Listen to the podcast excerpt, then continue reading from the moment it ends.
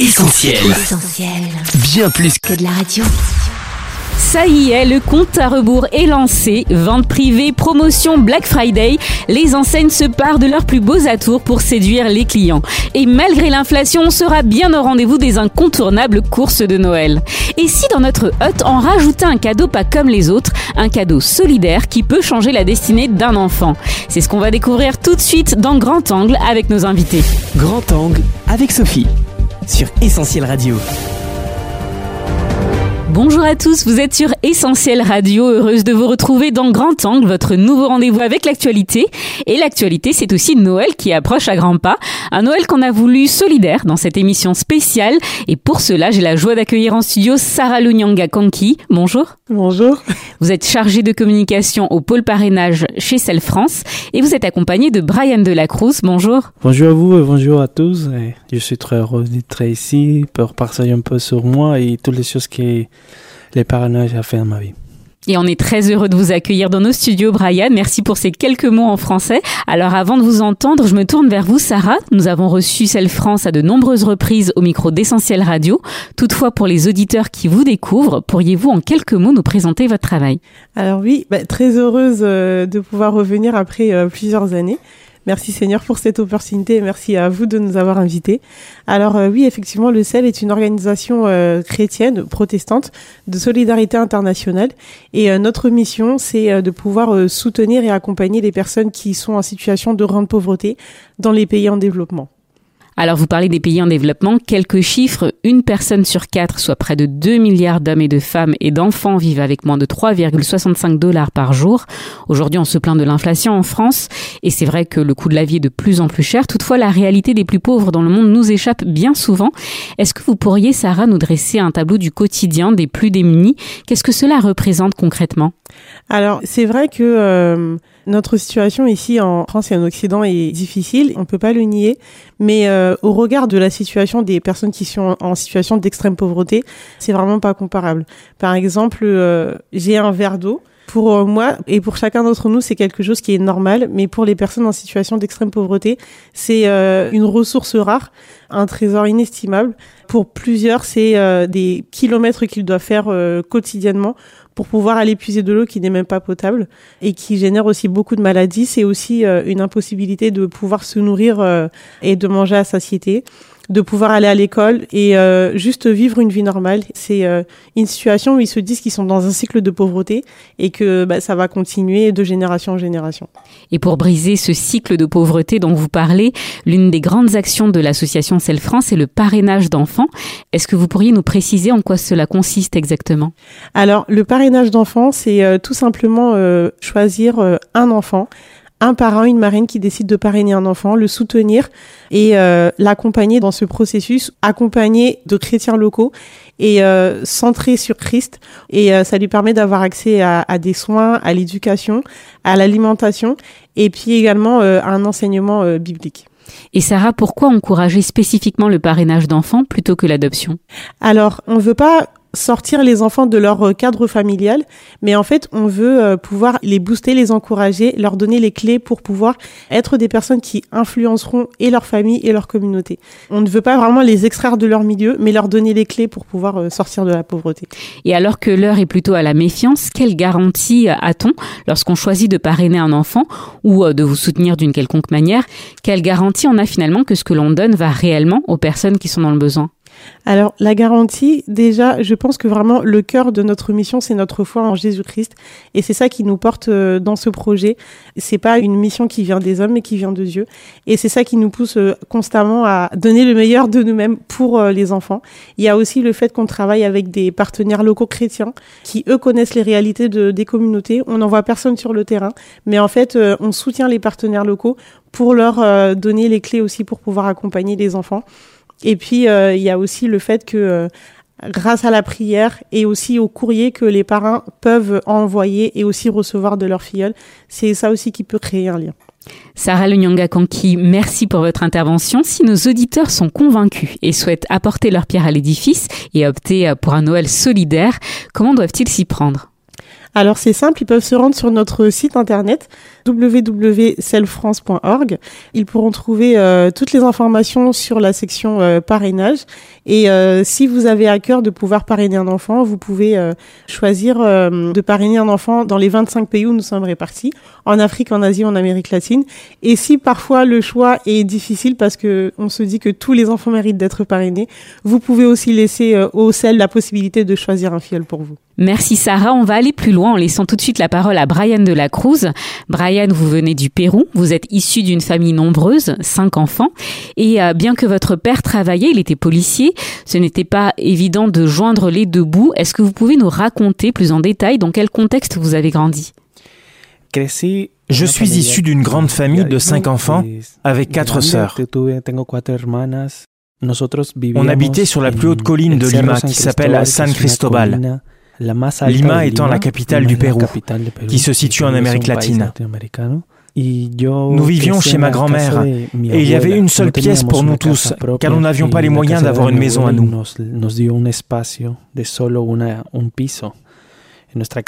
Les murs étaient faits de mélaminé et le toit était ondulé avec par endroits des tapis tressés. Et je me rappelle notamment d'une fois où il avait tellement plu que l'eau s'est infiltrée à travers le toit. Et il y a eu un court-circuit et toute la maison a brûlé et on a tout perdu. Nos vêtements, etc. Il n'y avait pas d'escalier pour aller chez nous. Alors on devait grimper et faire très attention en allant à l'école avec mes sœurs. Mes parents, eux, travaillaient et ne pouvaient pas nous amener à l'école. Des conditions de vie difficiles. Alors, lorsque vous aviez 8 ans, Brian de la Cruz, vous avez intégré euh, le Centre de développement de l'enfant, le CDE, de Compassion Pérou. Pourquoi et comment vos parents ont-ils fait euh, cette démarche? Mon père a connu le programme d'aide aux enfants parce que quand j'avais 5 ans, ils ont lancé une invitation à tous les enfants de la communauté pour recevoir des cadeaux s'ils écoutaient bien et étaient attentifs. Tout s'est rapidement mis en place pour faire une queue pour recevoir le cadeau dans le centre d'aide à l'enfance. C'est comme ça qu'on a connu le centre. Et trois ans après, toute la communauté a reçu une invitation pour les informer qu'un programme s'ouvrait pour aider les enfants. Et si les parents sont intéressés pour savoir en quoi ça consiste, quelles sont les conditions de ressources financières pour intégrer le programme? Et c'est comme ça qu'à l'âge de 8 ans, j'ai pu intégrer le programme. Et qu'est-ce que, euh, très concrètement, matériellement, cela a changé dans le quotidien de votre famille? Tout était nouveau. J'y allais trois fois par semaine, le lundi, le mercredi et le vendredi pour recevoir un goûter après l'école. Et on nous parlait aussi de la Bible, la parole de Dieu. On nous parlait également prévention, hygiène, pour éviter les infections. On nous incitait à avoir une bonne alimentation. On faisait du sport. J'aimais trop le sport. On jouait au football avec mes copains. Et aller au centre, c'était comme une deuxième école pour moi, mais sans avoir trop de choses difficiles à faire.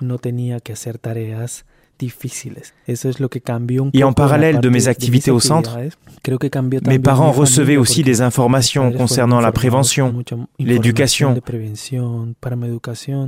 Ils recevaient aussi des principes bibliques, des aides alimentaires, des cadeaux pour Noël et pour les anniversaires.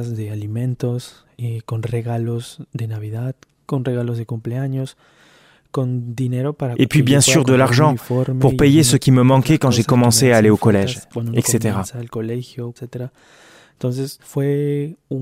Et au travers de tout ce qu'on recevait, cela a contribué à ce que mes parents soient touchés par la parole de Dieu. Ma mère était catholique, mon père était athée, mais avec tout ce qu'ils recevaient, ils ont vu que Dieu changeait peu à peu leur vie. Il y a eu un gros changement spirituel. Je dirais même un changement drastique dans ma vie et dans celle de ma famille. Et alors justement, vous avez été suivi dans le centre de votre quartier, vous avez été accompagné par des animateurs et il y en a un qui vous a particulièrement marqué. Est-ce que vous pouvez nous en parler? Je me rappelle de la première directrice du centre que j'ai rencontrée. Alors que j'étais un enfant inquiet, difficile, rebelle, qui n'aimait pas prier ni écrire des lettres pour remercier les parrains. qui n'aimait pas écouter les éducateurs. Je me rappelle d'un goûter au centre, alors que je jouais avec mes camarades. J'ai poussé involontairement une table et j'ai fait tomber une soupe chaude sur les pieds d'une amie. Et elle s'est mise à crier. Et avec mes copains, on a eu peur. La directrice m'a aussitôt appelé et a invité à la suivre dans son bureau.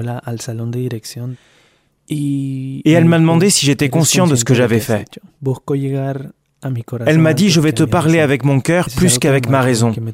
Et ces paroles m'ont marqué. Et je pensais qu'elle allait me crier dessus, mais en fait, elle m'a dit, je ne veux pas te renvoyer, parce que je vois que tu ne vas pas bien. Et avec les éducateurs, on va voir ce qu'on peut faire pour t'aider. J'ai vu beaucoup de patience parce qu'ils savaient ce que Jésus pouvait faire pour moi. J'ai vu dans les yeux de cette directrice ce que je n'avais jamais vu, quelque chose que je ne voyais pas dans les yeux de mes professeurs à l'école. Et ça m'a vraiment impacté, ça a touché mon cœur. Et ce que je voyais dans les yeux de cette directrice, c'était l'amour de Dieu. Et je le voyais aussi dans celui de chaque animateur du centre, qui m'a offert un autre avenir, et ça m'a profondément marqué. Alors au centre, vous avez aussi pu bénéficier de cours de musique, ce qui j'imagine n'aurait pas été possible hein, avec les seuls moyens de votre famille, n'est-ce pas? Oui, un jour j'étais au centre et je jouais du piano sur mon temps libre. Et une des représentantes du centre Compassion Celle est entrée. Elle m'a entendu jouer et elle m'a dit Tu as étudié la musique, non? Je lui ai répondu non, mais j'aime bien jouer du piano. Et elle m'a dit Donne-moi ton numéro de code élève. On voudrait t'inscrire au conservatoire. Et c'est comme ça que j'ai pu apprendre le piano, le chant. C'est quelque chose qui m'a marqué, qu'une personne ait pu avoir la vision de ce que Dieu pourrait faire avec un enfant, en l'ayant vu jouer juste quelques notes. En tout cas, c'est comme ça que j'en fais l'analyse, et c'est assez incroyable. Et aujourd'hui, vous pratiquez toujours le piano? Alors oui, j'ai pu apprendre la composition musicale. Je joue encore du piano et j'enseigne le piano aux enfants de mon église et également aux enfants du centre Compassion. En fait, j'utilise tous les dons que Dieu m'a donnés, car je crois que ce n'est pas un hasard s'il a permis que j'apprenne la musique. Les dons que Dieu m'a donnés, c'est pour que je puisse les partager à d'autres et que je puisse témoigner de ce que Dieu a fait dans ma vie et que je puisse partager sa parole, que je puisse apporter de l'espoir et dire que Jésus peut encore sauver des vies, qu'il peut encore restaurer des vies brisées, comme il l'a fait dans ma propre vie. Brian, le soutien financier dont vous avez euh, bénéficié vous a également permis d'aller plus loin dans vos études. Vous nous en parlez? Oui, tout à fait. J'ai reçu de l'aide de mes parrains pour aller à l'université, dans le but de m'acheter du matériel pour étudier, de la nourriture, mais également m'ont laissé passer pour étudier. Au Pérou, le cursus universitaire dure cinq ans. Et toute cette période a été incroyable car Dieu avait un plan. Il a permis que j'ai de quoi manger, et chaque fois que je m'achetais quelque chose, je me rappelais que c'était grâce à mes parrains que je pouvais le faire, dans le but que j'achève mes études et que je puisse trouver du travail plus tard, que je puisse ainsi soutenir ma famille et puis aussi aider d'autres personnes autour de moi. Dieu m'a béni pour bénir d'autres à mon tour. Et alors justement, parlez-nous de vos parents. Quelle relation avez-vous avec eux? Alors je me rappelle que j'ai pu être parrainé trois ans après mon entrée dans le centre Compassion. C'est-à-dire que j'ai pu intégrer le programme en 2010, mais j'ai reçu une carte de parrainage en 2013, car on peut intégrer le centre sans avoir de parrain. Le centre a cherché des parrains qui pourraient me soutenir en rédigeant une carte au travers d'organismes comme Compassion Cell. Sur cette carte figure mon âge, mon lieu de résidence, avec qui je vis. Et je suis reconnaissant à Dieu pour mes parrains et la très bonne relation qu'on a. Mes parrains m'ont marqué parce que la première fois que j'ai reçu leur carte, j'étais très ému de savoir que des gens qui ne me connaissaient pas m'écrivaient et me faisaient des cadeaux, pensaient à moi, à ma famille, à mes études, et moi je leur disais ce que j'aimais faire. Ils avaient un réel intérêt pour moi. Et avec le temps, on a bâti une amitié solide. Même si le programme est fini à l'heure actuelle, je garde un lien avec eux. On ne s'est pas rencontrés physiquement, mais on échange par photos et vidéos. Et je me réjouis de cette belle amitié. Et je rends grâce à Dieu qui a permis cela. D'ailleurs, vous dites dans votre témoignage que l'on peut retrouver sur le site selfrance.org que vos parents étaient les mains et les pieds de Jésus, permettant à Dieu de faire un miracle dans votre vie. Qu'est-ce que vous entendez par là? Je crois que mes parents ont été les mains et les pieds de Jésus parce qu'en analysant mon parcours, on ne donnait pas cher de ma peau à cette époque. J'étais un enfant désobéissant, un enfant terrible à la tête dure. Et c'est ce que disaient mes professeurs et les responsables du centre et les personnes de l'église que je fréquentais. Ceux qui me connaissaient disaient que je ne finirais jamais mes études, que je finirais délinquant, alcoolique ou drogué. Parce que j'aimais désobéir. Et en général, les gens qui font ça finissent mal. Mais mes parents et les tuteurs du centre ont été les mains et les pieds de Jésus. Jésus qui était souvent avec les personnes qui sont bas tombées, qui sont rejetées sans espérance, parce que Jésus les aimait. Et c'est ce qu'ont fait mes parents et tuteurs en soutenant un enfant, une famille qui avait besoin d'aide. J'étais comme ces personnes bas tombées sans espérance, car sur la colline où j'habitais, il y avait beaucoup de ventes de drogue, et c'était quelque part ce qui m'attendait. Mais je m'en suis sorti parce qu'il y avait mes parrains et les tuteurs du centre Compassion qui ont agi comme Jésus et qui ont été les mains et les pieds de Jésus pour moi dans mon quotidien. Et au-delà d'un soutien matériel, financier pour vous et votre famille, ce parrainage et toute la structure qui l'accompagne vous a permis d'aller plus loin dans votre foi en Dieu. Vous nous en dites plus? Je crois que chaque cœur est comme une terre où il faut enlever les pierres et les ronces pour que la semence de la parole de Dieu, la Bible, puisse porter du fruit. Et la parole de Dieu a été semée abondamment dans mon cœur à chaque fois que j'allais au centre. Petit à petit, ma foi en Dieu a grandi et ma famille a vu mon changement. Comme je l'ai dit avant, on ne donnait pas cher de ma peau. Mes professeurs, mes parents, mes sœurs, mes amis savaient bien comment j'étais. Mais Jésus a changé mon cœur. Mes amis et tous ceux qui m'entouraient ont vu la différence, le avant et l'après. Et je rends grâce à Dieu pour ça. Et ce changement a permis que mes parents, mes sœurs, mes grands-parents découvrent la foi en Jésus. Et j'aimerais dire à tous ceux qui sont intéressés par le parrainage que faire un pas de foi n'est pas toujours facile, mais c'est un investissement qui peut changer une vie.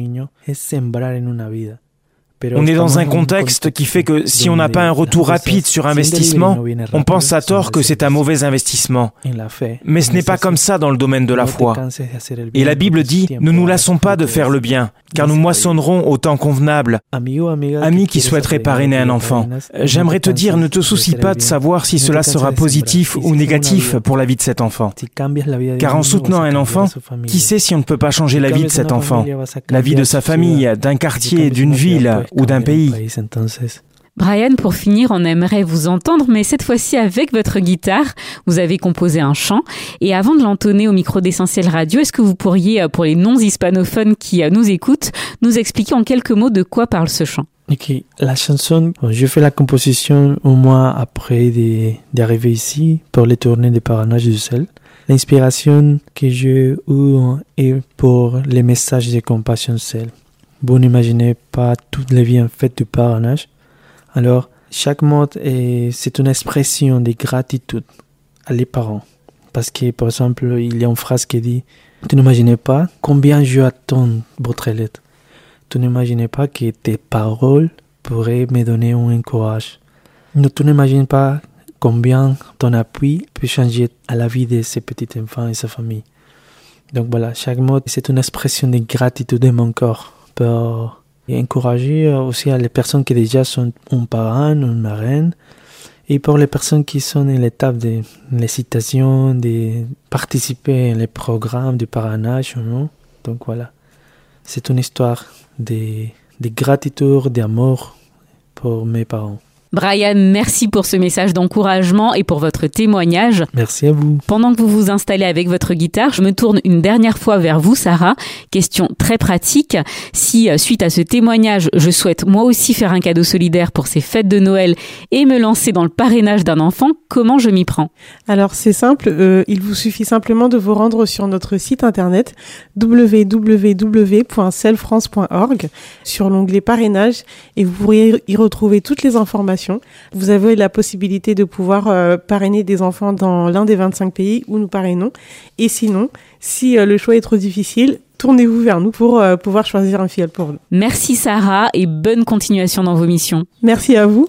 Je rappelle à nos auditeurs qu'ils vont pouvoir retrouver cette émission en podcast d'ici quelques minutes sur essentielradio.com, notre appli et sur toutes les plateformes de streaming comme Spotify ou Deezer. On attend aussi toutes vos réactions sur nos réseaux sociaux, Facebook, Twitter, Instagram, TikTok. Et c'est maintenant Brian Delacruz qu'on écoute en acoustique sur Essentiel avec No Te Imaginas, vous n'imaginez pas. À très bientôt pour un numéro de Grand Angle sur Essentiel, bien plus que de la radio. No te imaginas cuánto te han esperado, cuántas gracias Dios por ti han dado. No te imaginas todo el final resultado, cuánto amor, cuánto aliento tus cartas han dado. No te imaginas del bello proceso que es un milagro y está siendo parte tú. Tú no te imaginas, tus cartas llevan color de alegría, esperanza de fe y amor. No te imaginas del bien que haces tú no te imaginas vidas cambian por Dios transforma futuros con su amor por medio, por medio. Oh, no te imaginas del bien que haces tú. Tú no te imaginas vidas cambian por Dios transforma futuros con su amor por medio, por medio de alguien como tú. Oh, oh, oh, oh, oh, eh. No te imaginas cuánto te han esperado, cuántas gracias Dios por ti han dado. No te imaginas todo el final resultado. Cuánto amor, cuánto aliento tus cartas han dado. No te imaginas el bello proceso que es un milagro está siendo parte tú. Tú no te imaginas, tus cartas llevan color de alegría, esperanza de fe y amor. No te imaginas el bien que haces tú, tú no te imaginas vidas cambian por Dios transforma futuros con su amor por medio, por medio. Oh, Tú no te imaginas cuántos niños sonríen hoy. Tú no te imaginas cuánto amor brinda un tutor. La mano extendida de compasión, pues Jesús, pues Jesús lo haría hoy también. Oh, oh, oh, oh, oh, oh, eh. Si tú no lo haces, ¿quién lo hará por ti? Si te preguntan, ¿cómo responderás?